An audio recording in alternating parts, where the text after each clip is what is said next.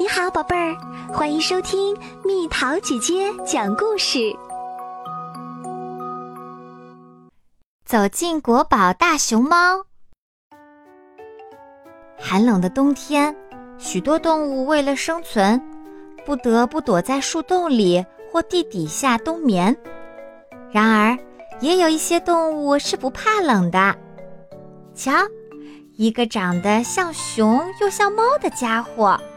迈着内八字步，在雪地里慢悠悠地走着。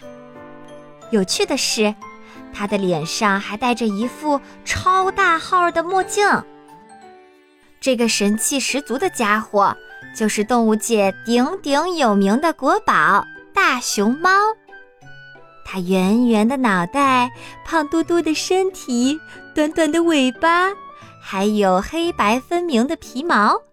看上去真是惹人喜爱，因为脸庞长得比别的伙伴要圆一些，所以大家都叫它圆圆。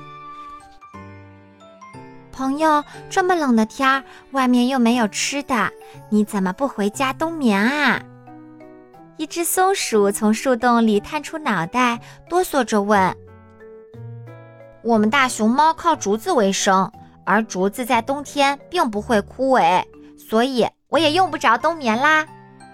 圆圆得意地说：“你们真幸福啊，不像我们，一整个冬天都只能待在这个小地方，哪儿也去不了。不要难过，冬天来了，春天就不远啦，那时你便可以漫山遍野游玩啦。”不知不觉。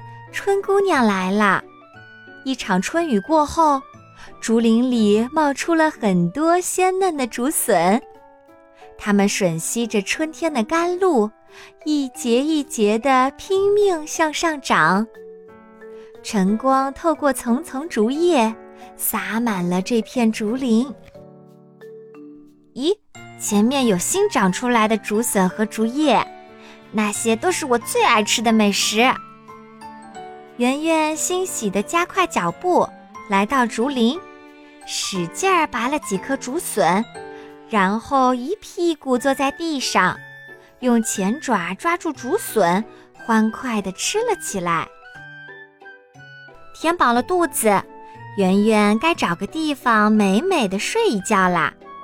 要知道，大熊猫每天除去一半进食的时间，剩下的大部分时间。都是在睡梦中度过的。圆圆找了个干净又结实的树杈，嗖嗖几下就爬了上去。只见它不紧不慢地调整自己的睡姿，然后用前爪遮住眼睛，才一会儿功夫就睡着了，连耳边有几只讨厌的虫子捣乱都没有发觉。一觉醒来，太阳公公已经高悬当空啦。圆圆伸了个懒腰，便爬下了树。我得去活动活动，不然身材就变形啦。通常这个时间，圆圆都会去山林中的一条小溪边玩耍，因为在那里总是能碰到其他的伙伴。圆圆，你来啦！快和我们一起玩捡石子的游戏吧！圆圆刚看到伙伴们，就听到了小兔子的声音，于是三步并作两步走了过去。游戏开始啦！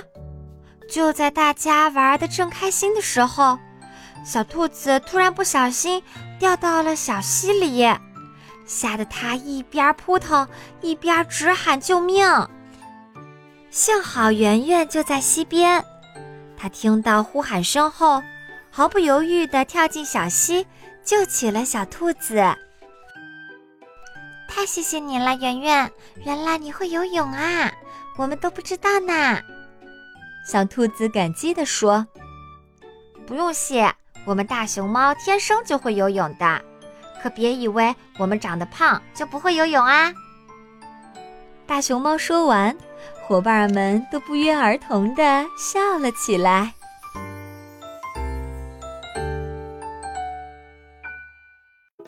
又到了今天的猜谜时间喽，准备好了吗？保管所有重要的东西，旅行途中一直陪伴你。猜猜到底是什么？